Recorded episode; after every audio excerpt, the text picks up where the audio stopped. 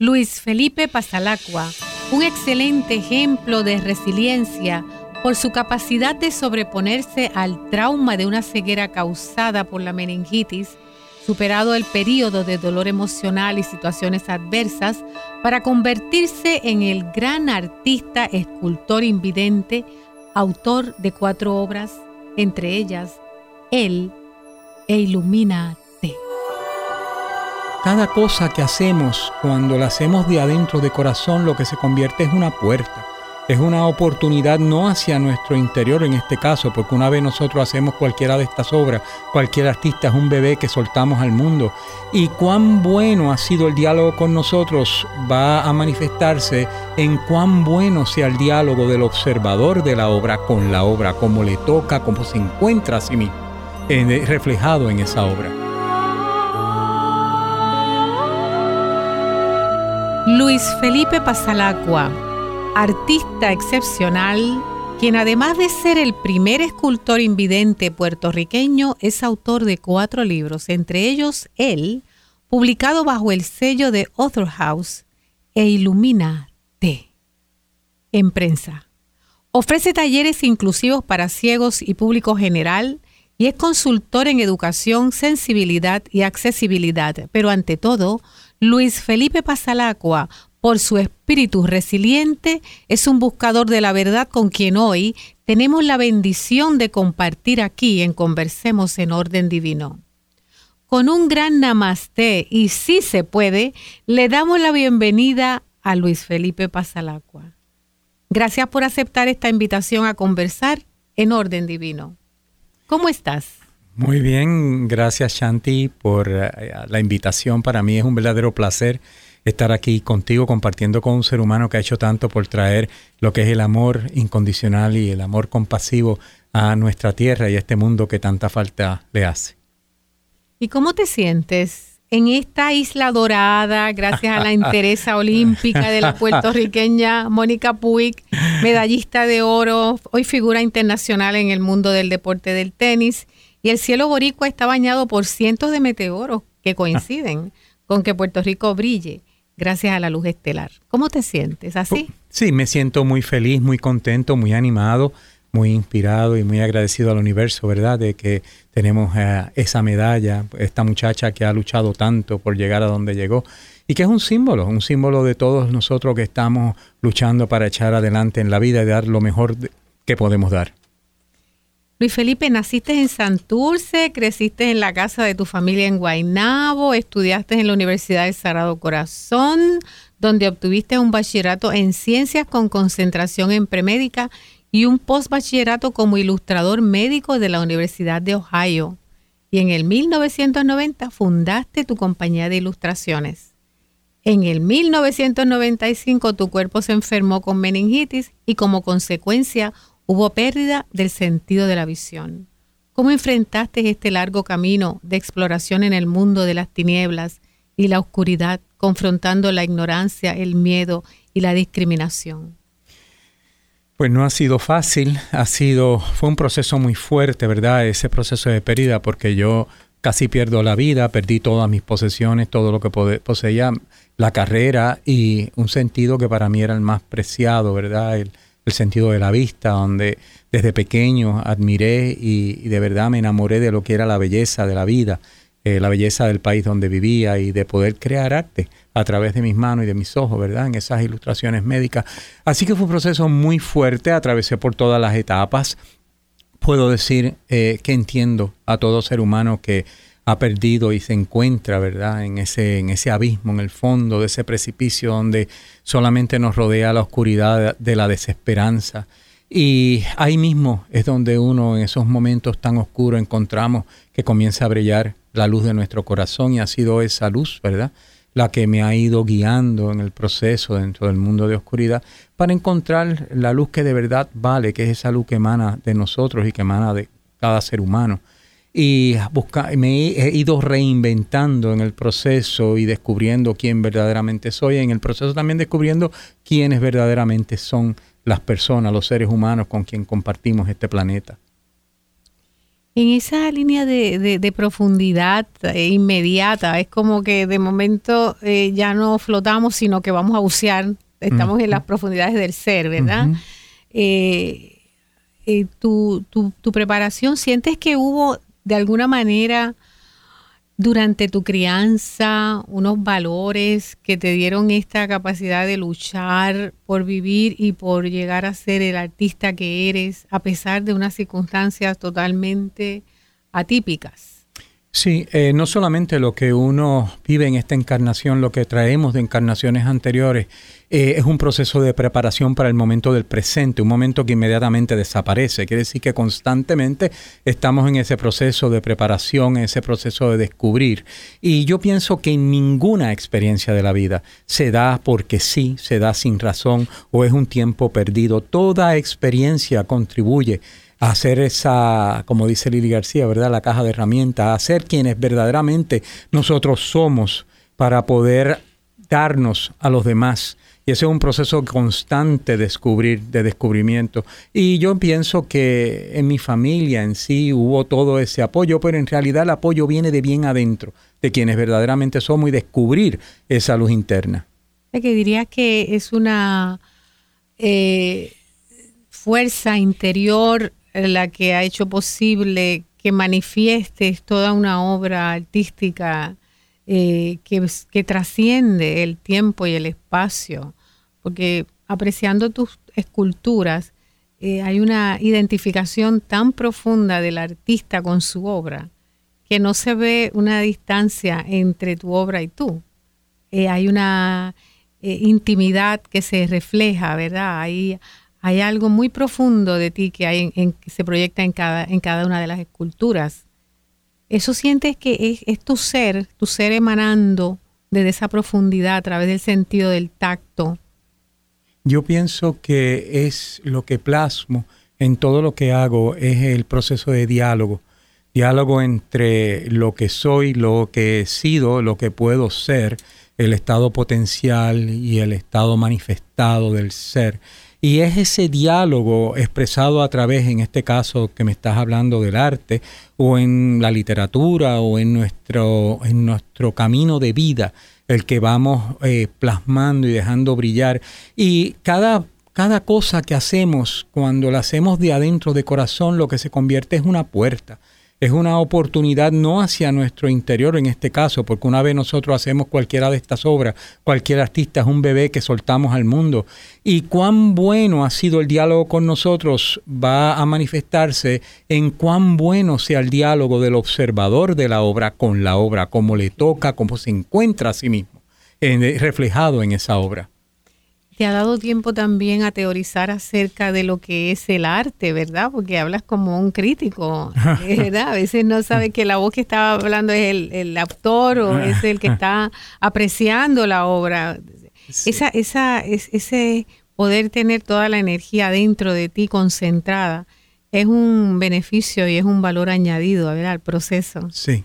Eh, yo pienso que eh, en cuanto a la ceguera, por ejemplo, cuando me quedo ciego, eh, se abrió una puerta inmensa a, descubrir mi verdad dentro del mundo de oscuridad en que me veía y cómo yo iba a crear a través de quien yo verdaderamente era.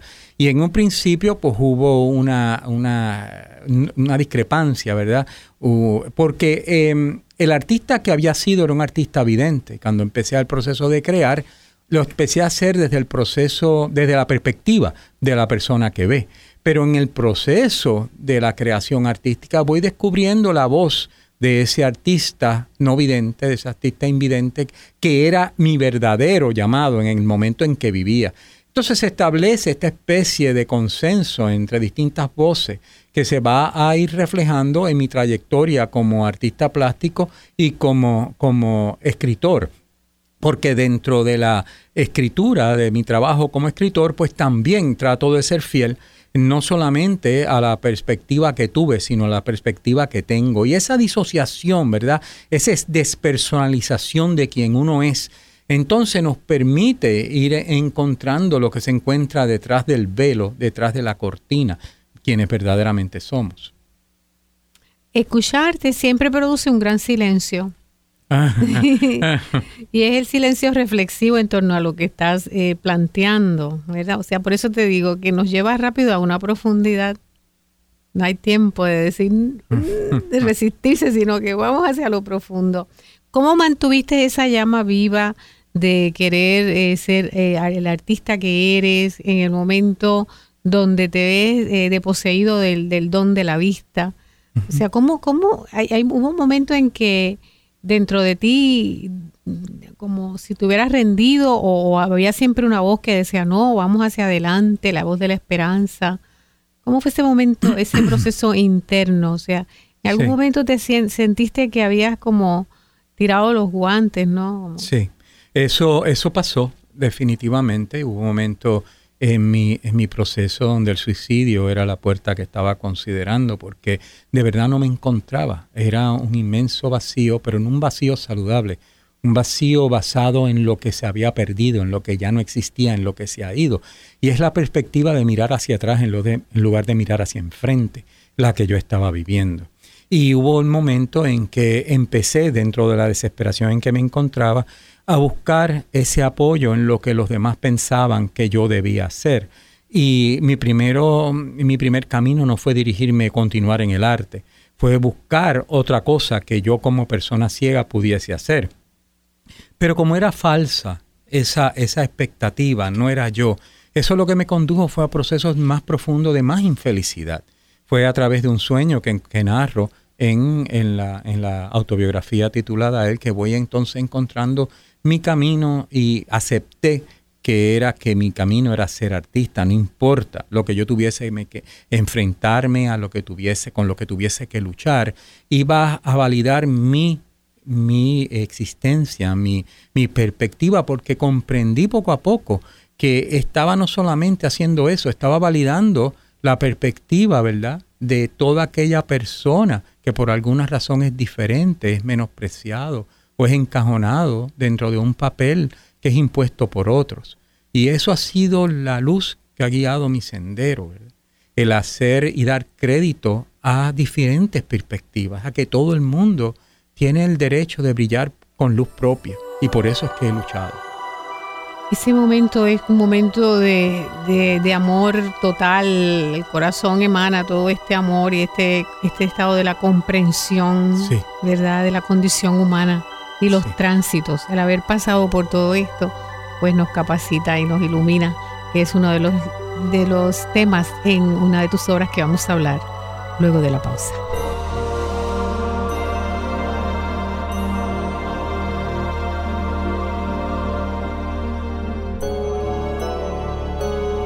Luis Felipe Pasalagua. ¿Cómo mantuviste esa llama viva de la inspiración en continuar con tu deseo de ser un artista y de estudiar escultura en la Liga de Arte de San Juan y en la Escuela de Artes Plásticas? ¿A base de tesón, a base de encontronazos, a base de, de presiones? ¿Cómo fue ese camino? Pues fue un camino, como dije, bastante difícil. Eh, en un principio, pues yo, yo había tratado de volver a pintar, ese fue mi primer intento. Obviamente no, no hubo forma. Eso lo hice solo. Entonces ahí pues dije, bueno, pues entonces que debo dedicarme a otra cosa cuando vi que en realidad es que no, no me llamaba nada más. Eh, pues decidí, vamos a seguir en escultura. Pero en realidad el cambio se dio en un sueño. Yo recibí un mensaje en un sueño. Y en ese mensaje, pues al despertar, le dije a mi madre, mami, ya sé lo que voy a hacer, voy a seguir siendo artista, voy a ser escultor.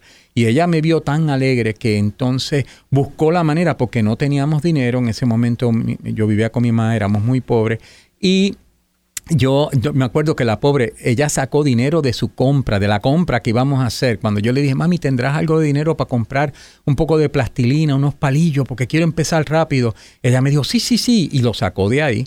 Y eh, empecé, compré unos pocos de materiales, me llevó una amiga y comencé a hacer una escultura sin nunca haber tomado una clase.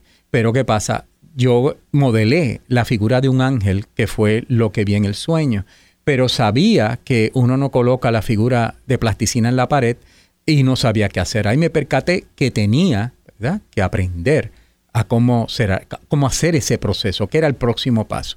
Una de las cosas más importantes que se dio en ese momento fue que hasta ese momento yo no quería aceptar mi ceguera, porque aceptar que era ciego era deshacerme de la esperanza de algún día volver a ver, y eso yo no lo podía hacer. Pero cuando me vi en la encrucijada, que para tener, para poder aprender lo que necesitaba para ser escultor, tenía que aprender a ser ciego en el mundo, es que decido entonces llamar al CAT y empezar a tomar clases para aprenderse a ser ciego en el mundo.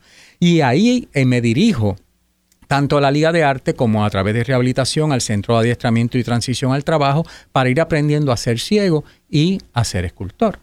Cuando estaba en la Liga de Arte es que conocí a mi, a mi, a mi mentor, al escultor puertorriqueño de Rosario, que al verme, ¿verdad? Eh, la primera vez no me quiso dar clase porque él decía, eh, eh, él no va a poder. Pero cuando vio que yo de verdad trataba y trataba y te, ponía todo mi esfuerzo, me recomendó ir a la Escuela de Artes Plásticas y matricularme como estudiante de escultura. Y ahí fui el primer estudiante ciego de toda la historia de la institución. Y ahí empezó una lucha que nunca pensé que iba a tener que hacer, ¿verdad? Y era esa, ese discrimen, ese menosprecio a quien yo era por la condición de ciego. No pienso que se hacía de mala voluntad, pienso que se hacía inconscientemente por costumbre, por ver al ciego como el cieguito que no puede hacer nada. Y el hecho de que a mí se me permitiese matricularse, para muchos maestros no pensaban eh, que yo podía aprender o que valía la pena que se me enseñase.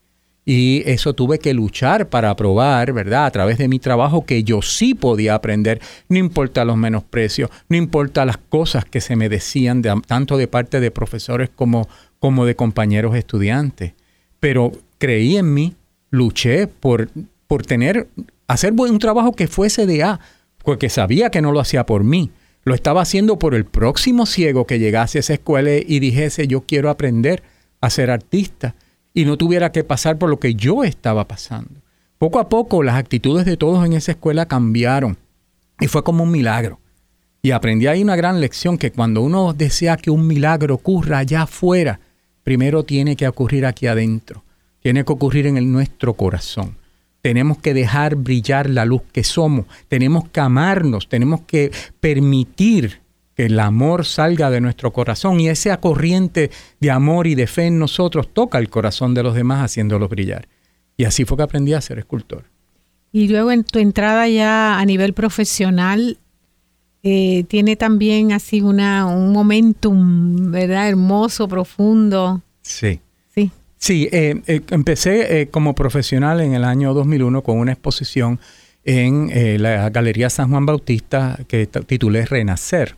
Y fue bien interesante porque no solamente era mi renacimiento, esa galería del que pertenece al municipio estuvo cerrada por muchísimos años y se abrió con mi exposición, o sea que renacía la galería y renacía yo también, eran las dos cosas. Y de ahí para adelante pues fue algo maravilloso porque en esa exposición fue la primera vez que yo noté eh, que estaba inspirando, más allá de mi trabajo artista, como artista, a otros seres humanos a que sí se puede lograr levantarse y seguir hacia adelante, no importa si se tiene o no se tiene un impedimento. ¿Es ahí que te das cuenta que eres un motivador innato?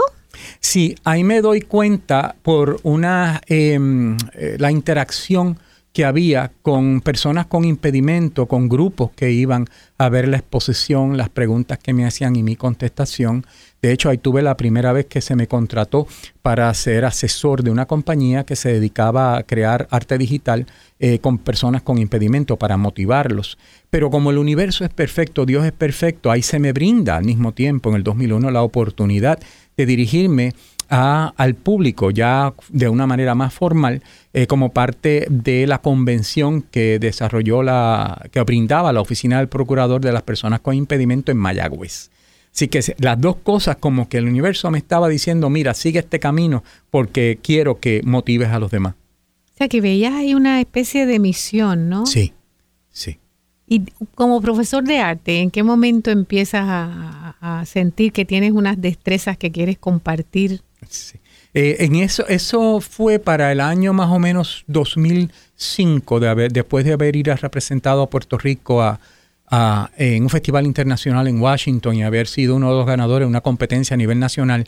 Em, Estando en el Museo de Arte de Puerto Rico, Dorin Colón, la persona que era la directora eh, del Departamento de Educación del museo, alguien a quien admiro y respeto mucho, pues mm, eh, me conoció y comenzamos a hablar acerca de la posibilidad de yo participar en unas actividades que daba el museo donde se llevaban personas con impedimento y querían completar con un tallercito de hacer cualquier bobería, manualidad, ¿verdad? Cosa de dar la experiencia como artista. Cuando yo hice eso, dije, espérate, espérate, es que aquí hay una gran oportunidad a través del arte de que aquella persona que no puede sacarse un dolor, algo que no puede expresar de adentro, porque hay que recordar que yo había pasado, ¿verdad? Esa pérdida en mi vida, ese, eh, eh, de, una, de, un sentido como el de la vista. Y yo empecé a conocer en el museo personas en sillas de ruedas, personas ciegas, personas sordas. Y dije, bueno, estas personas pueden expresarlo porque yo lo había hecho. Y hablando con Dorín, desarrollamos la idea de brindar los primeros talleres, talleres de manos que miran.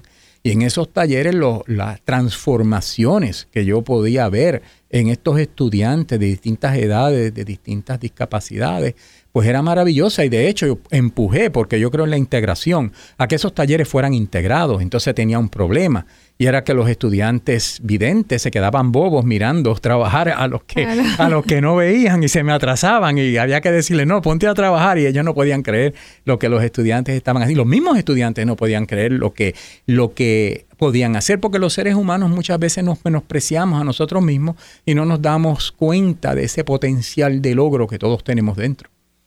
En el interior entonces hay una visión muy clara de hacia dónde debemos dirigir nuestros esfuerzos, ¿verdad?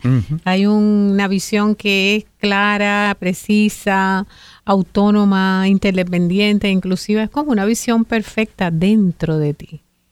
Y parte del proceso dentro de todo eso es la flexibilidad. O sea, ser flexible en lo que está ocurriendo en el momento, siempre mirarlo desde la perspectiva de cómo yo puedo usar esta experiencia, cómo puedo usar este instrumento, no solamente para yo crecer, sino para ayudar a que los demás descubran lo maravilloso que son y que no se han percatado. O sea, que hay que tener esa flexibilidad, pero al mismo tiempo no es una dejadez, no es dejarse solamente de llevar, porque hay muchas cosas que se dan a la vez. Uno tiene que tener la madurez, ¿verdad?, de poder identificar, no, esto es lo que más puede beneficiar a los demás y ayudarme a mí a crecer y uno se tira por ahí. ¿Y cuándo decides escribir? ¿Y cómo lo haces? Eh, yo en un principio, yo comencé a escribir para mí. Era un proceso de sanación. Yo empecé a sacar de adentro pues todas las experiencias que había vivido y estaba viviendo y, en, y poco a poco me fui percatando, ¿verdad? Como que estaba formándose un libro. Eh, no le hice caso, pero hablando con un amigo mío, Domingo Dávila Torres, que es editor, escritor y poeta, pues él, mm, cuando hablé del, del, libro, de lo que estaba escribiendo, él me dijo, tengo curiosidad, déjame ver ese manuscrito. Y yo le cedí el manuscrito por nada, por complacerle. Y entonces fue él el que me dijo, Felipe, tú tienes aquí más de un libro. Tómalo en serio, tienes habilidad, ponte a escribir. Y la decisión la tomé porque en las conferencias motivacionales, las personas venían luego de la conferencia y me decían, ¿tú tienes algún libro escrito? Escribe un libro, escribe esto, porque si me ha ayudado a mí, va a ayudar a otros. Y vuelvo y digo, el oído pendiente a la voz de Dios, a la, a la voz del universo, diciéndome, sigue por aquí. Se agudiza entonces el sentido auditivo, ¿verdad? Y el táctil. Una vez no tienes la distracción de tener los ojos eh, externos, ¿verdad? Mirando todo el tiempo hacia afuera, puedes enfocar más hacia adentro. Yo pienso que el tirano más grande que tenemos en la vida son los ojos. O sea, confiamos tanto en la vista que descartamos las capacidades de los demás sentidos. Entonces estamos, a través del ojo, el ojo proyecta lo de adentro hacia afuera, ¿no? Y lo interpreta y, lo, y el cerebro lo interpreta a base de lo que recibimos a través de esa información, pero tiende a engañar. Eh, o sea, eh, nosotros lo que vemos en realidad son manchas que el cerebro va a interpretar. Cuando ya tú dejas de ver esas manchas, y no, no es que se expandan los sentidos, es que nuestro enfoque, nuestro foco se dirige a ellos como, mm, como instrumento de, de, percepción. Y esa ruptura, ¿verdad? Con esa cadena que, de, con la tiranía visual, pues abre la mente a, distintas perspectivas. Y es ahí que entre esas perspectivas está la de ir hacia adentro, hacia adentro del corazón. Que no es otra cosa que estar en estado meditativo. ¿Mm? Y vamos a una pausa y regresamos.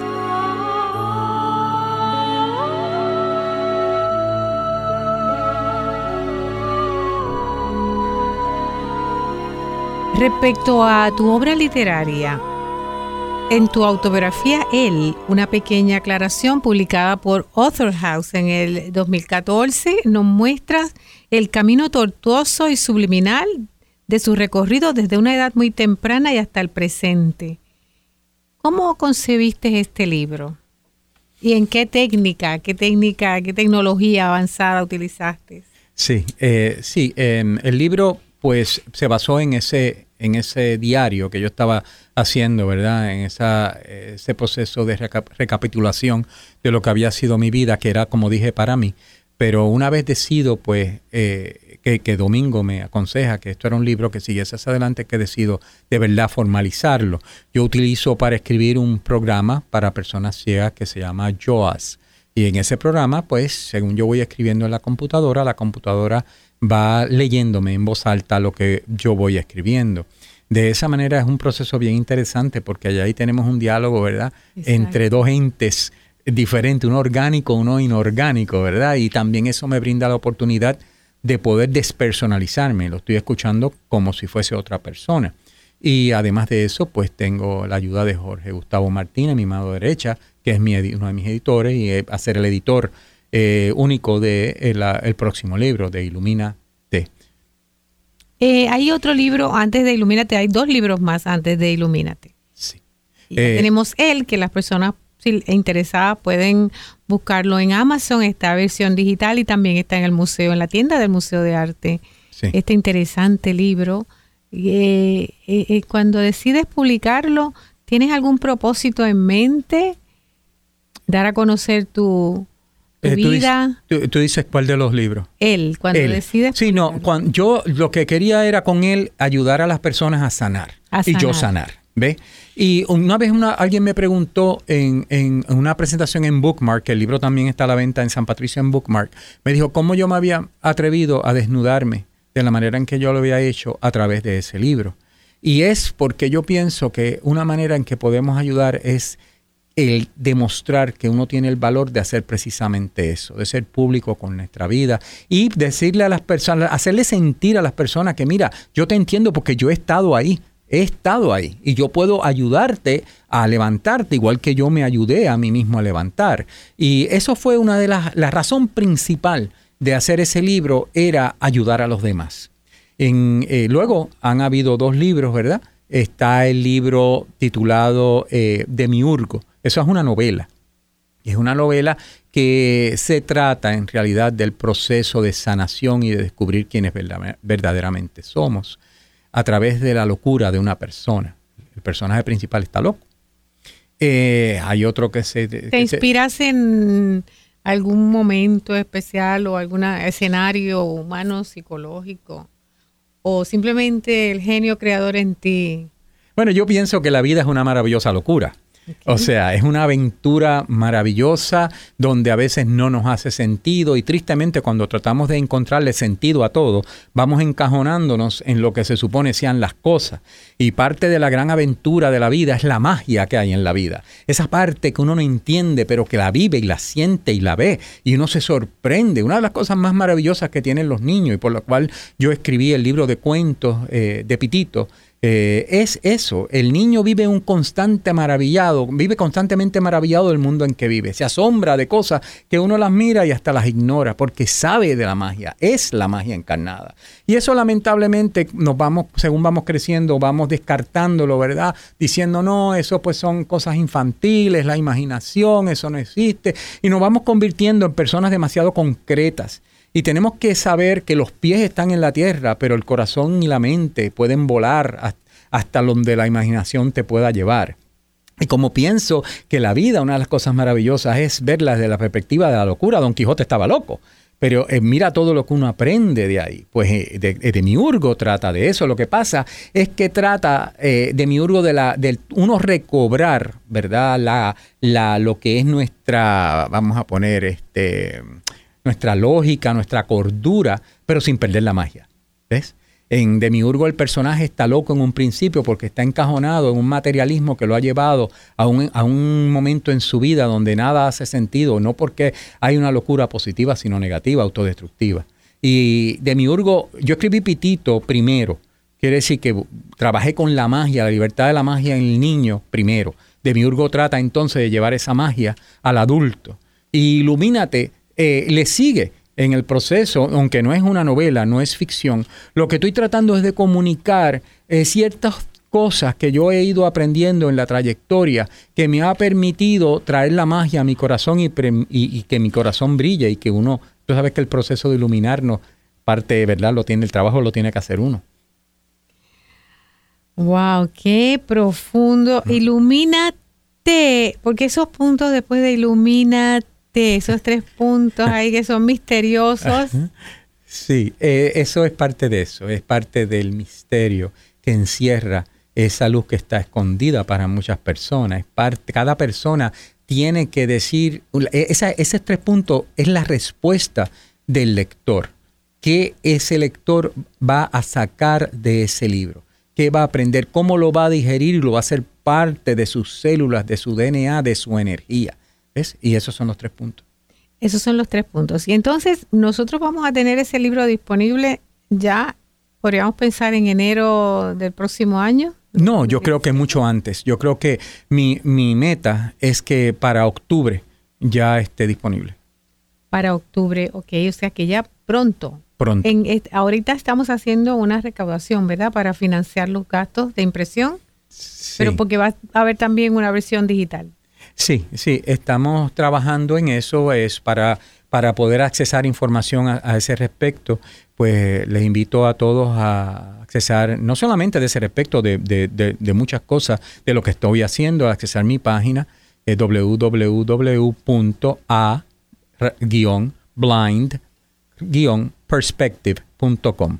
El Blind Perspective es sumamente hermoso y pueden accederlo en YouTube. Y va a ser un deleite conocer a, la obra de Luis Felipe Pasalacua y de Jorge Gustavo Martínez, pues da una cierta, eh, eh, digamos, esperanza de que sí es posible que nosotros eh, nos convertamos en seres que podemos atravesar las circunstancias adversas y finalmente brillar. Y eso es eminentemente lo que todos queremos, ¿verdad? Así es que es un gran modelaje te quería preguntar, ¿sueñas tu obra muchas veces? ¿Tienes sueños? Sí, definitivo, eh, todas, cada una de mis obras. Eh, yo lo que hago es, entro, eh, medito y suelto la pregunta, la, puedo poner el tema quizás de una obra, la suelto al universo, a Dios. puede ser que en el momento, puede ser literalmente en un sueño o en un momento de inspiración en el día, que viene la forma de la obra. Hace muchos años atrás, antes de, cuando yo empecé en, escultura, yo tuve un sueño donde iba a una galería y la galería, eh, habían unas obras y habían unos ancianos que me las enseñaban. Y yo preguntaba quién es el artista, quién es el artista y al final del sueño me dijeron el artista eres tú. Lo que yo he entendido es que las obras que yo veía no solamente son obras realizadas tridimensionalmente, no, es la obra de la vida de uno.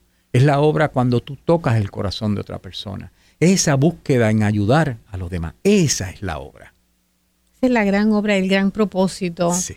Y siempre lo hace, o sea, a la, luz de, toda esta experiencia, cada vez hay más claridad, es lo que yo percibo, en cuál es el propósito de tu vida. ¿verdad? Sí aportar esa luz que ya está dentro de ti. Y es interesante porque uno ve tantas personas, yo he ido conociendo, imagínate, llevo 16 años de conferenciante, tantas personas que no se percatan que, que ellos son una luz. O sea, no se percatan del potencial que tienen y de hecho no se percatan que están siendo observados por otros, que están inspirando a otras personas. Y parte del mensaje es, mira, ama tu luz, valórate, valora tu luz, lo que puedes dar y brilla. Eh, a veces ha ocurrido que simultáneamente puedes expresar el mismo mensaje tanto en la forma escultórica como literaria. Sí, se ha dado el mensaje. De hecho, cuando tú vas leyendo mi trabajo eh, y vas mirando las obras, tú puedes ver, ¿verdad? En las obras eh, cómo se va reflejando. Ambas cosas, una refleja la otra. Hay obras, por, por ejemplo, como Ángel 2020, en cuanto hablando a la a lo que es la escultura, que refleja esa, esa eh, transmutación del ser, de ser algo material a convertirnos en algo más libre, en energía, en, en pensamiento, ¿verdad? Y eso lo refleja esa obra. Es una obra abstracta que comenzó siendo figurativa, de hecho. Tienes una gran inspiración. Ahora, además de tener de su ser eh, altamente inspirador, ¿verdad? También hay personas que te inspiran. Sí, a mí eh, hay personas que, me inspiran eh, y, a veces de la manera menos perceptible, ¿verdad? Eh, por ejemplo, yo a veces cuando hay ciertos deambulantes que a mí me inspiran, me tocan el corazón, mueven mi compasión. Hay, hay personas eh, que ya han publicado, autores, etcétera, etcétera, que también inspiran el mensaje y hay obras que me inspiran mucho, como por ejemplo Juan Salvador Gaviota, una obra que yo leí la primera vez en octavo grado y todavía la leo y, se me aguan los ojos. Eh, todo, todo lo que haga brillar a la persona, todo lo que encierre el misterio, que haga, que nos toque y nos haga ser mejores seres humanos, más compasivos, me inspira algún eh, cantante, por ejemplo, pienso en Andrea Bocelli también, ¿no? ¿Te inspira su, su canto? Eh, bueno, sí, eh, en cuanto a... yo, yo, era bien fanático y seguidor de Pavarotti. A mí Pavarotti era una cosa que me emocionaba muchísimo. Pero Bocelli, además de que es tremendo cantante y tremenda voz, es esa capacidad de llegar, ¿verdad?, a vivir lo que el don, el Dharma que ese ser trae. Eso, eso a mí me inspira mucho. Borges también. Borges. Y continuamos.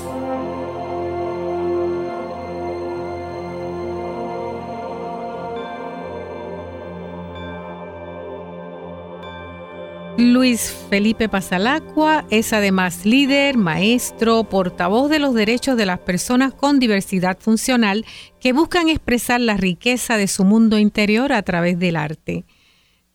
Luis Felipe, te invito a que menciones a las personas muy importantes que te han ayudado en tu proceso de mantener una producción tan de forma continua, incesante y muy productiva. Bueno, en un principio pues obviamente fue mi familia, mi madre mi padre. Me apoyaron mucho en el momento cuando comencé a levantarme después de la gravedad y la ceguera, eh, mis seres amados que me rodeaban. Eh, y Jorge Gustavo Martínez. Jorge ha estado al lado mío en todos estos procesos, apoyándome y dándome el espacio, ¿verdad?, para yo poder crear y ahora es parte del proceso creativo. Además, personas como que han dado oportunidad, como por ejemplo Eloes Dorín Colón del Museo de Arte de Puerto Rico, Hiromi Shiba del Museo de Arte de la Caribbean. Y hace, no hace eh, tan, tanto tiempo, pues tú te, integraste a esas personas, porque en los talleres de yoga y salud que realizamos juntos en el museo, yo aprendí mucho porque yo tiendo a ser muy fuerte y en, en ti esa capacidad de amar esa suavidad, ese cariño, ese amor hacia los demás, pues aprendí a cómo poder expresar eso en personas como nosotros trabajamos con autismo y fue maravilloso esos talleres, lo que se logró, esa unidad, ¿verdad? Y el equipo que tú y yo formamos, pues fue también maravilloso. Inicialmente cuando yo recibo la invitación de formular una propuesta para el Museo de Arte donde estuviera la población de diversidad funcional, eh, ¿verdad?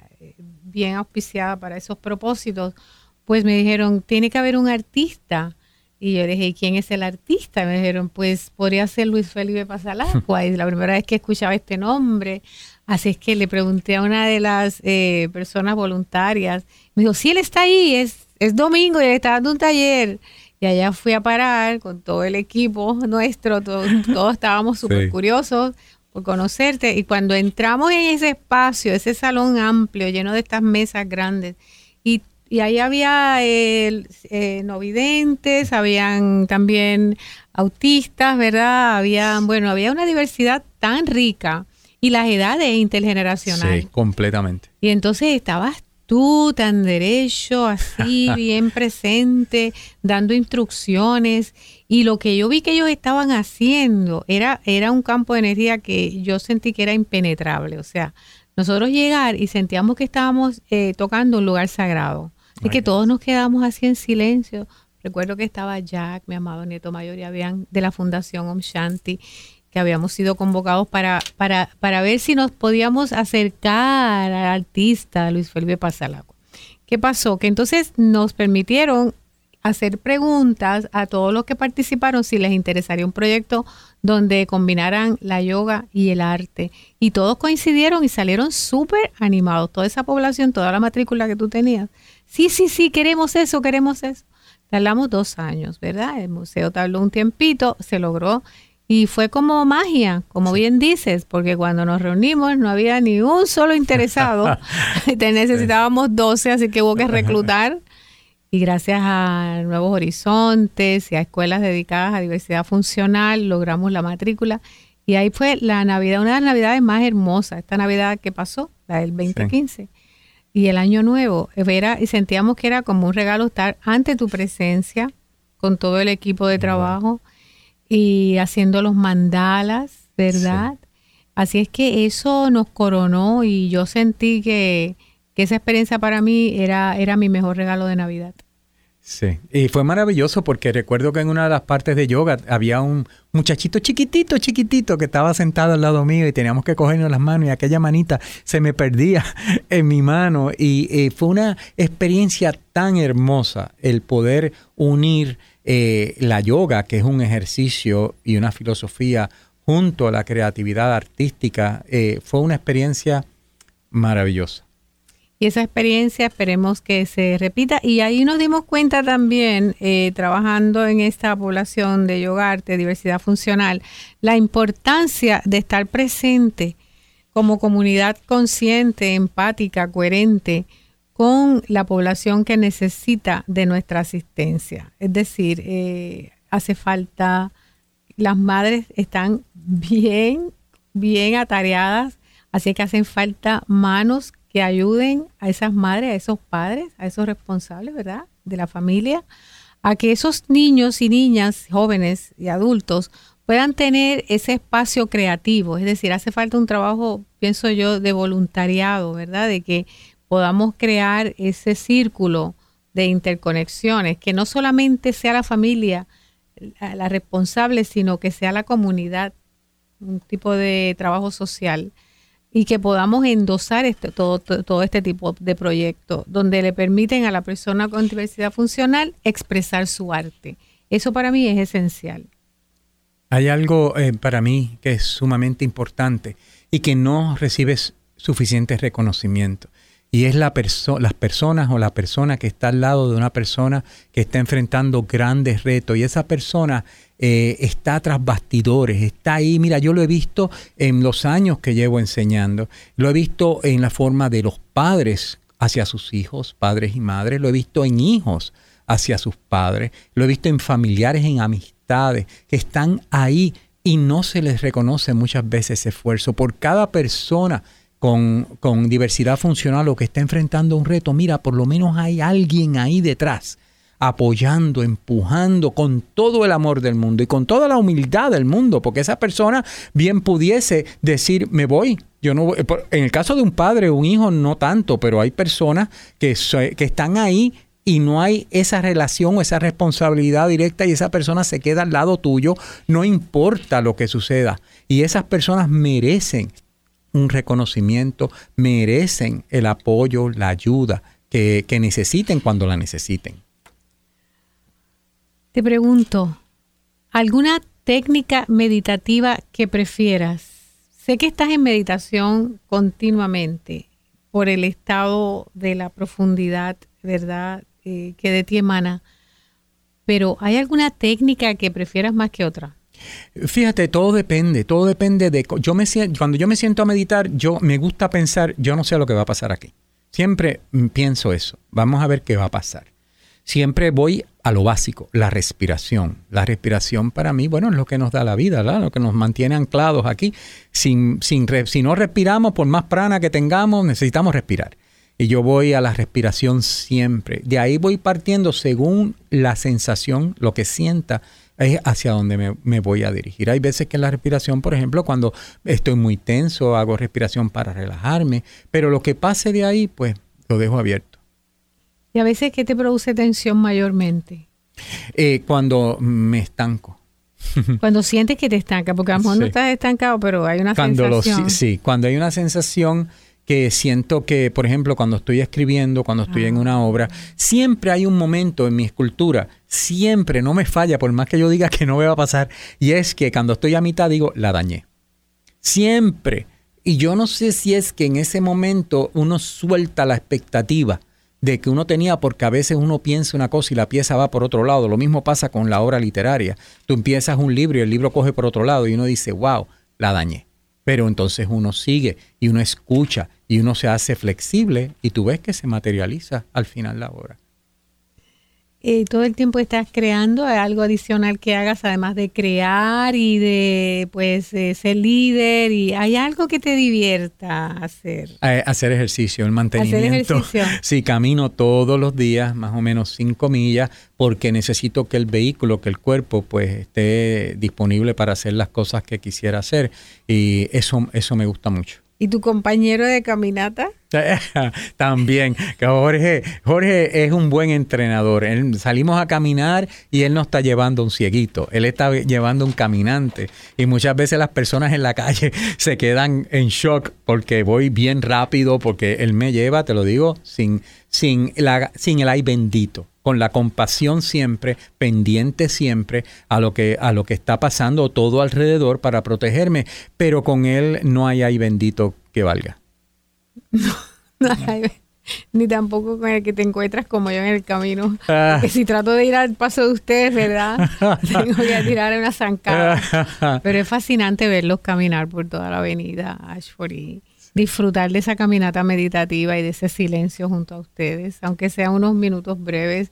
Antes de salir a caminar, ¿te gusta tomar una batida o cuando regresas, después de esas cinco millas diariamente? Eh, ¿Cuál es el hábito alimentario que prefieres? Sí, nosotros todos los días eh, eh, tomamos unas batidas de fruta con yogurt. Eso a mí me gusta mucho. Pero por la mañana, yo bien borincano, bien boricua, pues el café. O sea, yo siempre me tomo mi café y después del café, pues simplemente después de un momento de relajación, inmediatamente vamos a caminar. Eh, porque entonces, eh, si uno deja eso, todo, todo, todo se atrasa.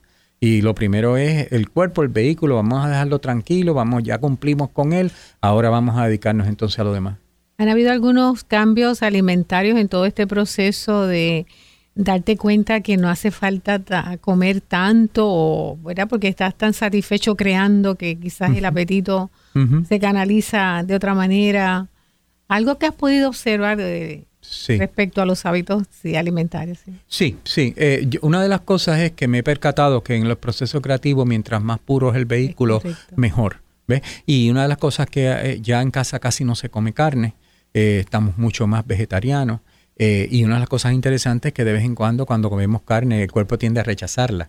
Eh, y algunas cosas que yo comía, el cuerpo ahora las rechazo. O sea, empiezo a comerla y me dan asco. Por ejemplo, el popcorn ese de bolsa, que yo comía de eso un montón, ya yo no puedo comer eso. Me da, me asquea cuando empiezo. O sea, el cuerpo ha ido, eh, a medida que la energía va fluyendo, esa energía creativa, ¿verdad? Va creando un mejor cuerpo para nosotros.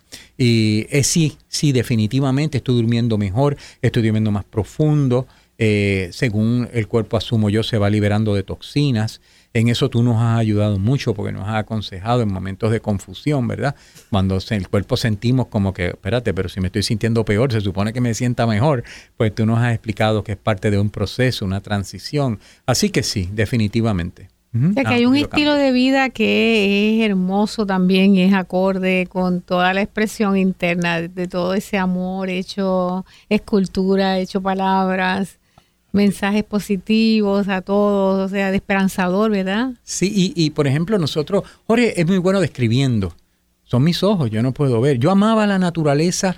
Para mí, la, yo toda mi vida, desde chiquitito, yo podía quedarme eleto, como decimos aquí, mirando un cielo azul la belleza de ese color, o sea, toda mi vida. Y a veces ahora cuando vamos caminando por allá, por cerca del mar, por la laguna, Jorge y yo paramos y él me va describiendo los pececitos que se van viendo, porque el agua es clara, y las mantarrayas, cuando están los manatíes, y todo eso yo me lo vivo. Me lo vivo de una manera espectacular, porque la imaginación no tiene límite. Todo eso lo revives, ¿verdad? Lo revives.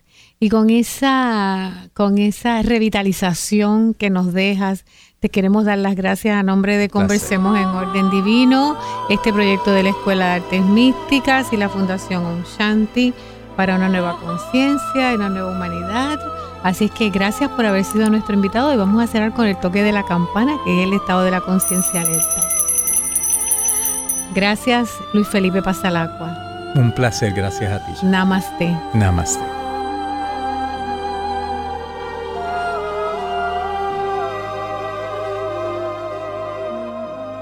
Conversemos en Orden Divino, programa educativo con entrevistas de interés a personas que como tú alcanzan el bienestar y la paz en sus vidas mediante efectivas técnicas de meditación, el masaje terapéutico y la ciencia yoga. En esta edición de Conversemos en Orden Divino colaboran Jack, Jaquen, Anet, Francisco Javier y esta servidora Shanti Raji es una producción de Escuela de Artes Místicas en colaboración con la Fundación Om Shanti desde San Juan de Puerto Rico para el mundo. Gracias por sintonizarnos. Te invitamos a escucharnos nuevamente en Conversemos en Orden Divino, donde compartiremos formas sencillas de lograr una mejor y más consciente calidad de vida. Visita nuestra página artesmísticas.com donde puedes disfrutar de este segmento y otros en audio y video. Una colaboración de la Escuela de Artes Místicas y la Fundación Om Shanti. Puedes comunicarte con nosotros en artesmísticas.com o llamar al 787-725-5888.